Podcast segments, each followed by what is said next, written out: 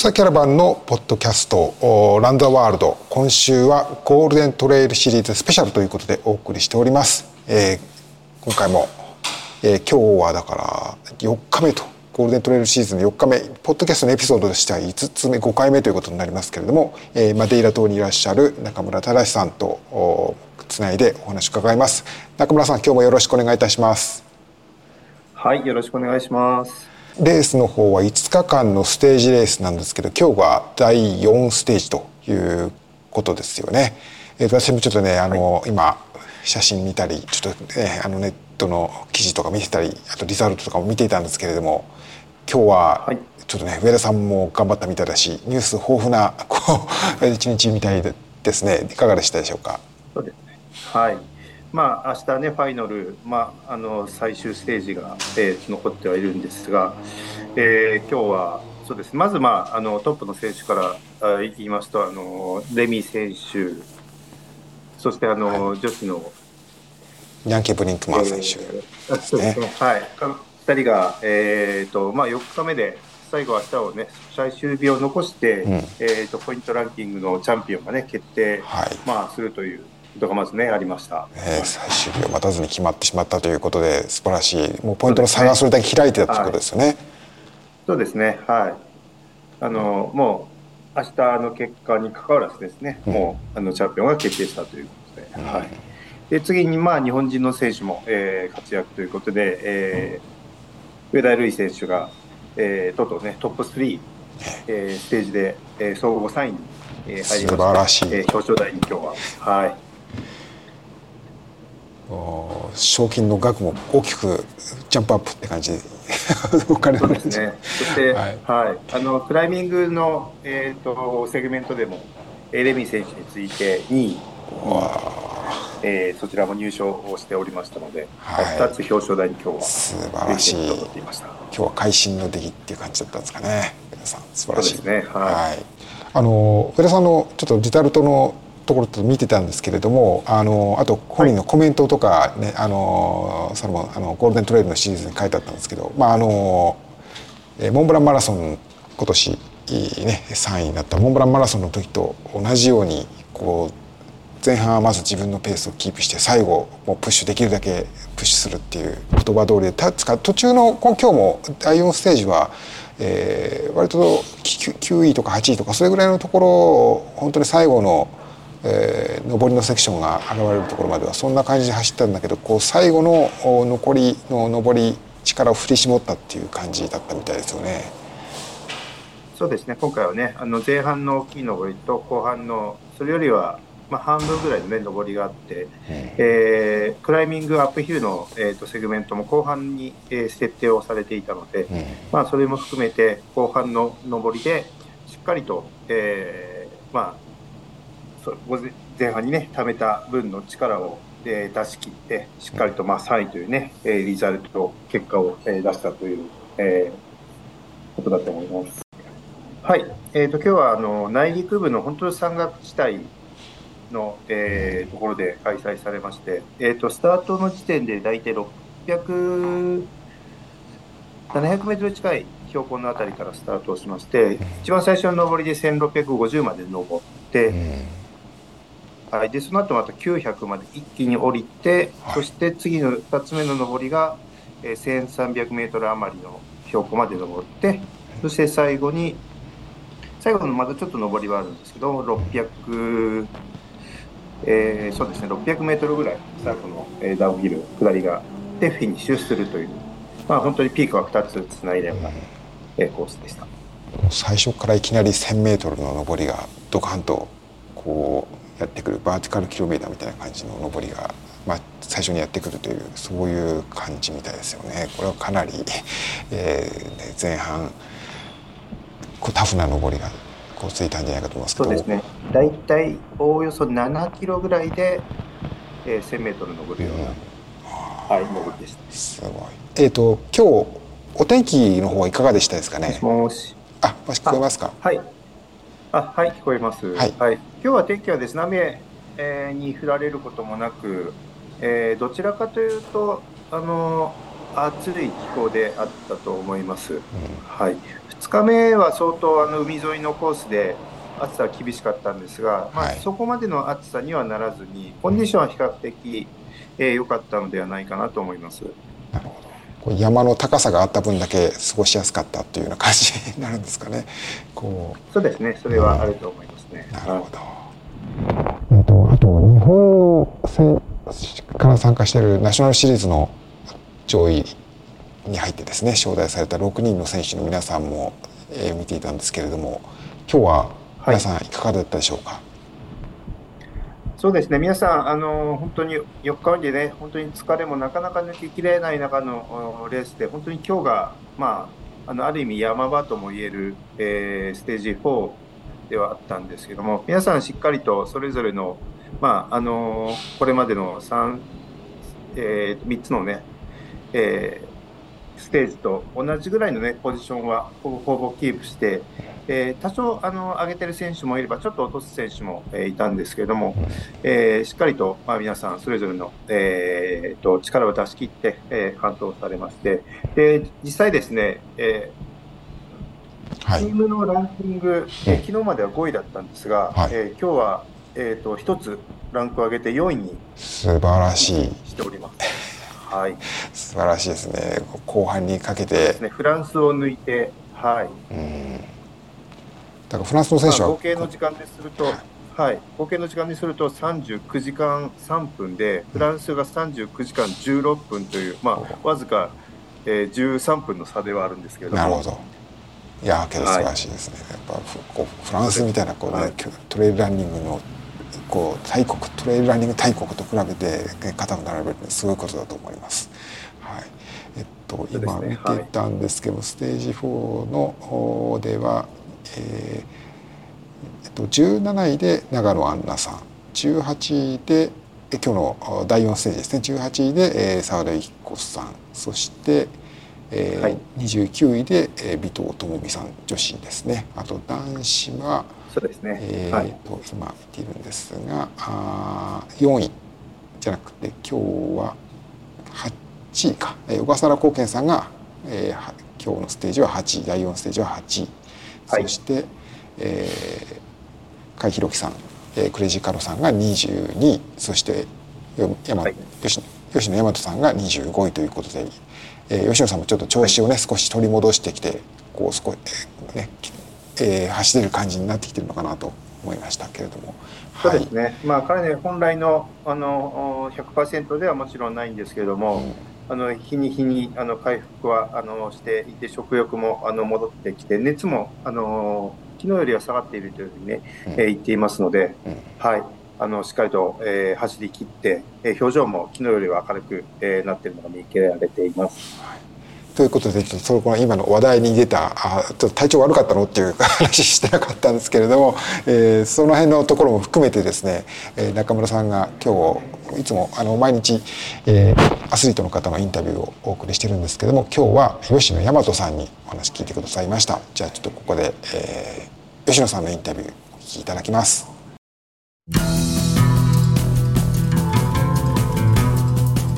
ルデントレイルシリーズグランドファイナルに挑む日本代表選手を紹介する本日は、ジャパンシリーズ男子トップの吉野大和さんに来ていただきました。大和さん、お願いし、よろしくお願いします。よろしくお願いします。はい。それではまずは大和さんから簡単に自己紹介をお願いできますでしょうか。はい。えー、群馬県出身の、えー、吉野大和です。普段は仕事しながら、えー、トレイルランニングを行っております。はい。ありがとうございます。まあね、本当先日の、あのね、ハセチネの優勝でもね、本当に皆さんもね、あのー、優勝ね、見てもらってる山本さんですけどもね。では、えー、次にですね、今回のね、参加してるこのゴールデントレイルシリーズについて伺いたいと思います。まあ、日本でのね、ナショナルシリーズは見事に、まあ、シリーズチャンピオンとなり、そして、このポルトガル、マデーラ島のグランドファイナルにね、今参加していますけれども、まあ、その参加してるね、このゴールデントレイルシリーズについて、まあ、魅力など、あの、思うところね、もし教えてもらっていいですか？はい。えー、このゴールデントレイルシリーズはですね、え、ー、と、全部で5000のステージレースになっているので、えー、まあコースも、距離も違いますし、累積も違いますし、え、ー、とですね、そこで、ポイントで、あの、ランキングが入れ替わるっていうのが一つ魅力があるところだと思います。はい。まあ、今回もね、本当に、あのー、同じ島なんですけどもね、本当にレースによってトップの選手もね、多少やっぱり入れ替わりとかもね、まあ、あの、レビボネ選手は今日ね、チャンピオンを決めて、はい、まあ、彼はなかなかね、ここは圧倒的のね、走りをしてますけれどもね、はい。ということでね、今日まで、えー、4つのステージをね、このマデイラ島で、まあ、走ってきた、まあ、その、えー、4つの、まあ、今回のレース、今のところ4日目までの感想では教えてもらっていいですか？感想そうですね。えっ、ー、と、まあ自分個人的なことなんですけど、まあ現地に来てちょっと体調を崩してしまって、まあ初日はまずまずの滑り出しで、まあここから上げていければいいかなと思ったところでの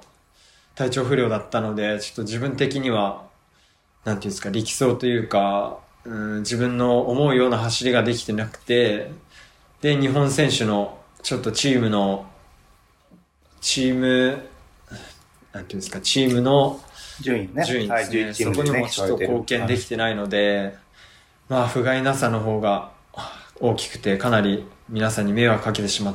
ているの、はい、という感じですね。まあね、本当にね、他のヨーロッパとかね、アメリカの選手と比べるとやっぱりアジア、日本から来るっていうのはもうね、距離的にもそれだけでね、やっぱりハンデというかね、壁もある中で、まあ今回来てる中ではまあ、あの、吉野さんは確かに今ね、体調、ね、喉もちょっとやっぱり、あの、扁桃腺も腫れてるようなところで、の中でもね、しっかりとリタイアとかね、あの、出走もしっかりとして、まあ、感想をね、まあ、それでも、あの、吉野さんからすればやっぱりなかなかやっぱり伺えないかもしれないですけど、まあ、あの、しっかりと、あの、感想もして、次へのね、レースに、えー、つなげているということは、本当に素晴らしい走りをね、えー、してると私は、えー、思っているところです。はい。はい。まあ、他のね、トップのエリートの選手も含めて、あとね、ルイさんの、えっ、ー、と、素晴らしい走りも含めて、まあ、トップの海外の選手を見ている、そのあたりの印象とかはどうですか？そうですね、やっぱりその、エリート選手の走りを見てると、自分もやっぱり刺激を受けますし、うん。やっぱ日本から上田瑠衣選手という、うん、かなり偉大な方が出場して、かなりランキングも上位の方にいつも食い込んでいるので、そういったところを間近で見れるっていうのは、この大会ならではの、ならではですし、自分ももっと頑張らなきゃいけないなって思います。そうですね。そうやってまあ本当ね、現地でそうやって生でね、一緒に走れるっていうところはね、本当素晴らしい経験だと思うので、まあリザルトもね、もちろん、あの、大事ですけど、そういう経験のところでもね、まだまだね、これからいろんな人にね、まあ、あの、伝えてもらって自分でもね、次のステップにね、またしてもらうのが本当素晴らしい経験だと思います。はい。えー、それではですね、滞在されてるこのね、えっ、ー、と、ポルトガルのマデイラ島についてもちょっと簡単に感想など聞かせてもらっていいですか？はい。えー、マデイラ島はちょっと気候が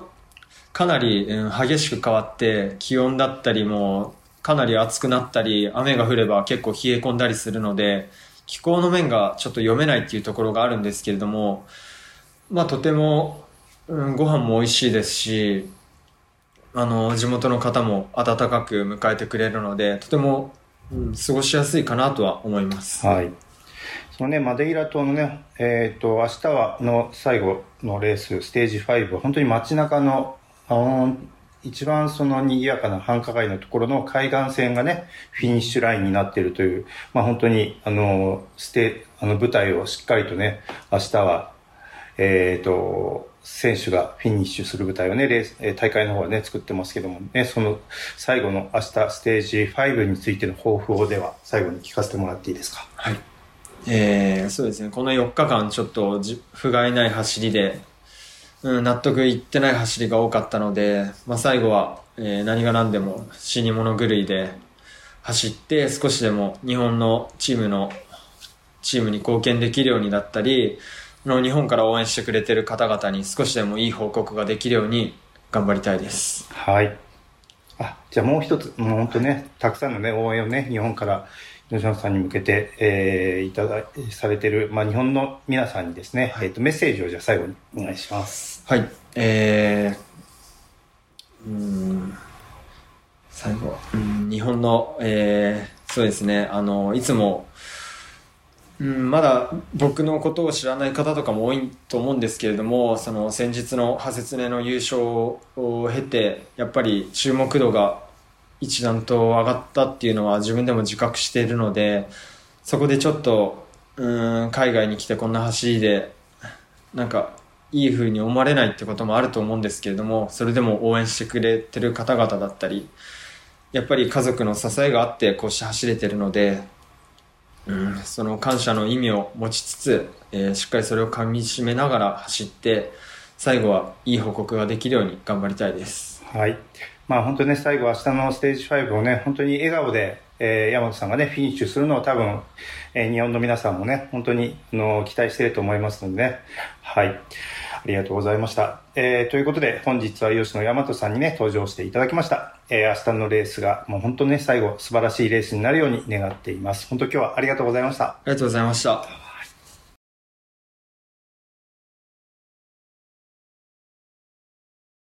えー、中村さん、中村忠さんによる吉野大和さんのインタビュー聞いただきました。中村さんありがとうございました。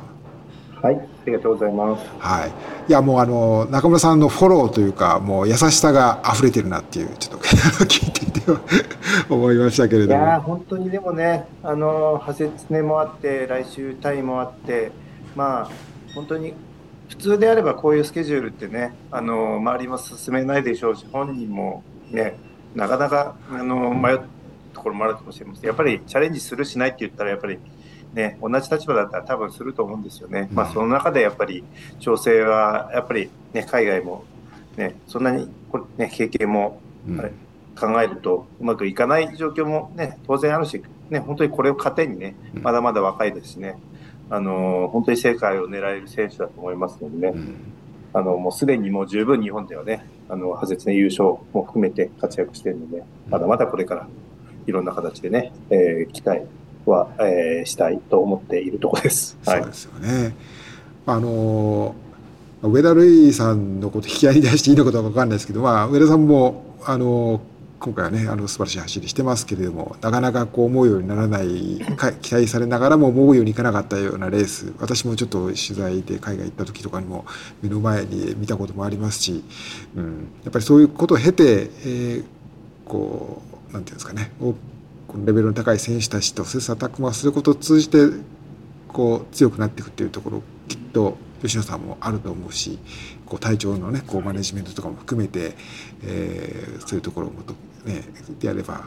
多分同じようなレースがまたこう機会があればねまたきっとこうもっといいレースっていうかねあの実力発揮できるんじゃないかなという気がしますけれども、まあ、まずはねあの明日の最後の最終ステージですね。第5ステージ頑張ってもらいたいというかもうあの思い切って走ってもらいたいなというふうに思うんですけれども。さてその第5ステージ明日はその大きな街フィフンシャルですよねそちらにこう向けて走るようなコースということでしたけれども、はい、どんなコース一日になりそうでしょうか？はい、えー、距離は30.5キロということで今回最長の、えー、距離を明日は推奨しています。えー、標高差ですけれども、えー、上りが1555メートルで、えーと、下りが2100メートルということで、えーまあ、簡単に言うとですね、えーと、スタートしてから、えー、ピークまで行って同じコースを戻スタートまで戻ったら最後引き続き、えー、噴射の町まで、えーワンえー、下りを進むというようななるほどなるほど、えー、スピードフリーになっているので、もう登って下ってという、はい、コース上はなってます。なるほど。そうするとこう多分街の中でこうにぎわいを聞きながらのフィニッシュということになるのかと思いますけれどもまたいいこう写真とかでまた楽しめるんじゃないかと楽しみにしています。中村さん、はい、あのこの5日間のステージレースということなんですけれどもやっぱりこう4日目とかになるとやっぱりどうなんでしょう？選手にとってはこう疲れも見えてくるとかなんかそういうそういうこともあるんですかね？なんか意外とそういうことなくみんなこう力出せてるって感じなんですかね？そうですね。あの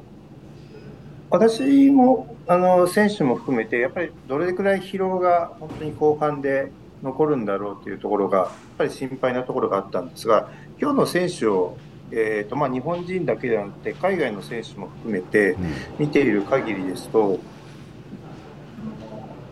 まあ筋肉の疲労とかはあるんですけど、うん、精神的なところですとか、本当に芯までなんか体に残るような、うん、まあ、内臓とかも含めて、えーと、疲労っていうのは、それほどあの思ったよりはないみたいなので、うん、皆さんあの、比較的あのリタイアとかもほぼないですし、あのペース、はい、順位とかもそんなに大きくは、もちろんね、多少の変動はありますけれども、あの本当にあのトップの選手がもうあのそういう疲労とかで亡くなったりいなくなったりとかっていうこともないので、うん、思いのほかやっぱりね世界のトップレベルの選手はやっぱりステージレースでこうやって競うっていうところではしっかりと皆さんあの最後まで走りきる、まあ、心身ともにしっかりと調整をして走ってるっていうことが、まあ、印象として感じております。なるほど、ね、その辺のところもね、こう想像するとこう面白いというかねこうどんな風なんだろうな。例えばまあ例えばレミー・ボネ選手もリードキープリードするという立場から見てもそのいろいろ大変だろうしこうあとまあその上位を目指そうと思ったけどなかなか思うように力が出ないっていうのをこうそういうレースを1日また2日目ってこう続いてしまったりするとやっぱりなんかこう気持ちの上で3日目のスタートラインに立つのが苦しいだろうなとか まあそういうような話とかもしかしたらこれからねあのこの、えー、マデーラオーシャンプレーズグランドファイナルが終わった後にいろんなエピソードがこれからこう、ね、あの出てきてこうゴールデントレイルのこのメディアとか、ね、SNS でもこういろいろ発信されるんじゃないかなというようなそんなことを期待してるので、まあ、まだまだこれからねあのいろんな話がこのグランドファイナルから出てくると思うので楽しみにしております。はい、はい、えーと、実はこのお話いつもと同じようにこれまでと同じように中村さんと私つないでお話をしてるんですけども中村さんは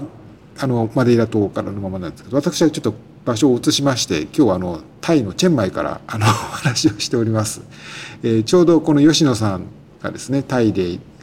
頑張るという話ありましたけどもちょっとその吉野さんが来週はこちらの方に来て、えー、また別のコードレースでですね活躍の場をこうねチャンスで得てらっしゃいますのでまたそこでいろんなお話聞けるのを楽しみにしているということであります。えー、ちょっとゴールデント関係なかったですけれども、えー、中村さんもあと1日になりますけれどもどうぞよろしくお願いします。はい岩瀬さんもね、タイからということで、えー、タイでね、あのそちらの世界選手権もありつつ、えー、このポッドキャストもありつつで大変かもと思いますが、はい。あの、私もここまで非常に楽しくお話をさせていただきましたので、あった、